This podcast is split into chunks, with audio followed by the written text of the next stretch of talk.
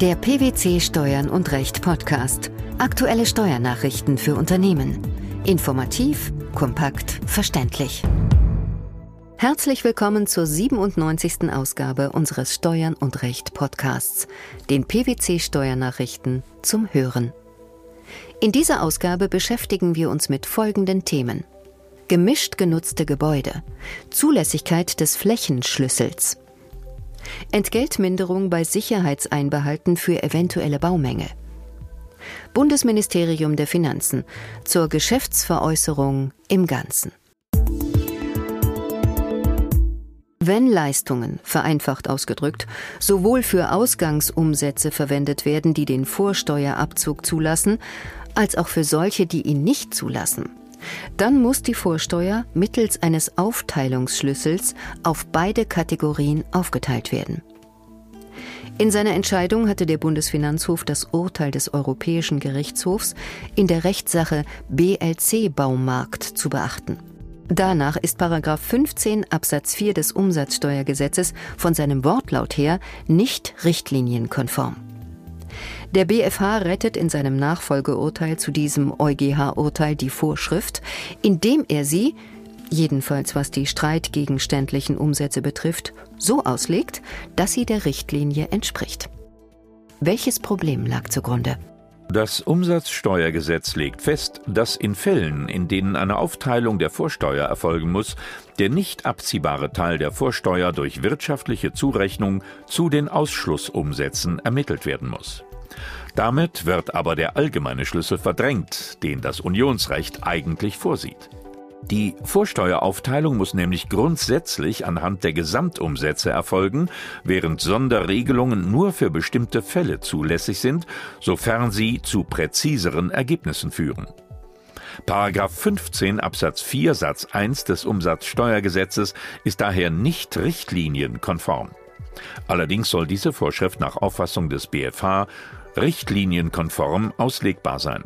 Denn sie soll sich nur auf diejenigen Vorsteuerbeträge beziehen, die der Berichtigung gemäß 15a des Umsatzsteuergesetzes unterliegen können. Wie argumentiert der Senat dabei? Paragraph 15 Absatz 4 Satz 3 des Umsatzsteuergesetzes ist zu entnehmen, dass der Umsatzschlüssel nur dann anzuwenden ist, wenn keine andere wirtschaftliche Zurechnung möglich ist. Damit wird nach Auffassung des BfH aber in Fällen, in denen der Flächenschlüssel anwendbar ist, nicht die Anwendung des unternehmensbezogenen, sondern nur des objektbezogenen Umsatzschlüssels untersagt. Daher ist die Regelung nach Auffassung des Senats richtlinienkonform.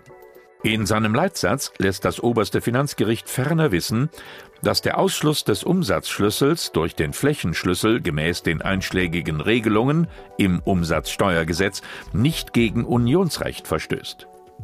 Zur Begründung führen die Richter an, dass ein objektbezogener Flächenschlüssel nach dem Umsatzsteuergesetz eine präzisere Bestimmung des Prorata-Satzes ermöglicht, als der auf die Gesamtumsätze des Unternehmens bezogene Umsatzschlüssel nach der sechsten Umsatzsteuerrichtlinie. Auf die Frage, ob der objektbezogene Flächenschlüssel zu präziseren Ergebnissen führt als ein gleichfalls objektbezogener Umsatzschlüssel, kam es dem BfH demgegenüber nicht an. Müsste im Umkehrschluss demnach für nicht von 15a des Umsatzsteuergesetzes erfasste Umsätze der Gesamtumsatzschlüssel gelten. Der BfH ließ ausdrücklich offen, ob die richtlinienwidrige Vorschrift wenigstens dann Verwendung findet, wenn der Unternehmer sich nicht auf das Unionsrecht beruft oder ob für solche Umsätze zwingend auf die Gesamtumsätze des Unternehmens abzustellen ist. In seinem Urteil führt das oberste Finanzgericht aber auch aus, dass bei einer Gebäudeerrichtung alle Vorsteuerbeträge, die 15a unterfallen, in die Vorsteueraufteilung einzubeziehen seien. Eine direkte Zuordnung einzelner Vorsteuerbeträge zu einzelnen Gebäudeteilen, wie etwa steuerfrei vermietete Wohnungen und steuerpflichtig vermietete Geschäftsräume, lasse sich nicht mit der oben angesprochenen teleologischen Reduktion vereinbaren. Der Begriff Sollbesteuerung beschreibt eine Methode zur Ermittlung der Umsatzsteuerzahllast. In diesem Fall muss der Unternehmer die auf seinen Ausgangsrechnungen ausgewiesene Umsatzsteuer an das Finanzamt abführen, sobald er die Leistung erbracht und die Rechnung an seinen Kunden gestellt hat. Ob die Rechnung bis zu diesem Zeitpunkt bezahlt wurde, ist dabei nicht von Bedeutung. Soweit ein der Sollbesteuerung unterliegender Unternehmer seinen Entgeltanspruch aufgrund eines vertraglichen Einbehalts zur Absicherung von Gewährleistungsansprüchen über einen Zeitraum von zwei bis fünf Jahren nicht verwirklichen kann, ist er bereits für den Voranmeldungszeitraum der Leistungserbringung zur Steuerberichtigung berechtigt. Im Klartext bedeutet dies, dass Unternehmer nicht verpflichtet sind, Umsatzsteuer über mehrere Jahre vorzufinanzieren. Welcher Sachverhalt wurde mit diesem Urteil geklärt? Der Streitfall betraf einen Unternehmer, für dessen Leistungen Gewährleistungsfristen von zwei bis fünf Jahren bestanden. Er hatte die im Streitjahr 2007 ermittelten Umsätze um die Sicherheitseinbehalte für eventuelle Baumängel gemindert und entsprechend eine niedrigere Umsatzsteuer erklärt. Das Finanzamt ging davon aus, dass er seine Leistungen auch im Umfang der Sicherheitseinbehalte bereits mit Leistungserbringung zu versteuern habe.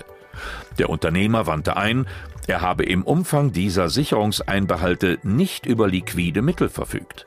Bereits mangelnder Zahlungswille reiche für eine Berichtigung wegen Uneinbringlichkeit aus. Das Finanzgericht hatte die Klage abgewiesen. Der Bundesfinanzhof meinte jedoch, im Umfang der Sicherungseinbehalte komme eine Minderung wegen Uneinbringlichkeit gemäß Umsatzsteuergesetz in Betracht. Welche Gründe für diese Einschätzung führten die obersten Finanzrichter an? Unternehmer sollen mit der Umsatzsteuer als indirekter Steuer nicht belastet werden. Mit diesem Charakter der Umsatzsteuer sei eine Vorfinanzierung für einen Zeitraum von mehreren Jahren nicht zu vereinbaren. Darüber hinaus sieht es der BFH als erforderlich an, im Verhältnis von Soll- und Istbesteuerung den Gleichbehandlungsgrundsatz zu wahren. Daher sei von einer Steuerberichtigung bereits für den Voranmeldungszeitraum der Leistungserbringung auszugehen. Uneinbringlich ist ein Entgelt dann, wenn bei objektiver Betrachtung damit zu rechnen ist, dass der Leistende die Entgeltforderung ganz oder teilweise auf absehbare Zeit rechtlich oder tatsächlich nicht durchsetzen kann. Erst recht, wenn der Unternehmer das Entgelt für seine bereits erbrachten Leistungen aus Gründen, die bereits bei Leistungserbringung vorliegen, für einen Zeitraum über zwei bis fünf Jahre nicht vereinnahmen kann. Der Bundesfinanzhof und der Europäische Gerichtshof haben im vergangenen Jahr mehrere wichtige Entscheidungen zur Geschäftsveräußerung im Ganzen veröffentlicht. Das Bundesministerium der Finanzen hat das zum Anlass genommen, den Umsatzsteueranwendungserlass abzuändern. Wie sehen diese Änderungen im Einzelnen aus? In einem Schreiben vom 11. Dezember 2013 hat das Bundesfinanzministerium das BFH-Urteil vom 19. Dezember 2012 über die Veräußerung eines in der Gliederung eines Unternehmens gesondert geführten Betriebs in den Umsatzsteueranwendungserlass überführt. Damit ist nun klargestellt, dass es für eine Teilgeschäftsveräußerung auf die Verhältnisse beim Erwerber ankommt. Sachverhalte, die als einkommensteuerliche Teilbetriebsveräußerung zu beurteilen sind, sollen aber grundsätzlich auch weiterhin als umsatzsteuerliche Veräußerung eines in der Gliederung des Unternehmens gesondert geführten Betriebs gelten dürfen.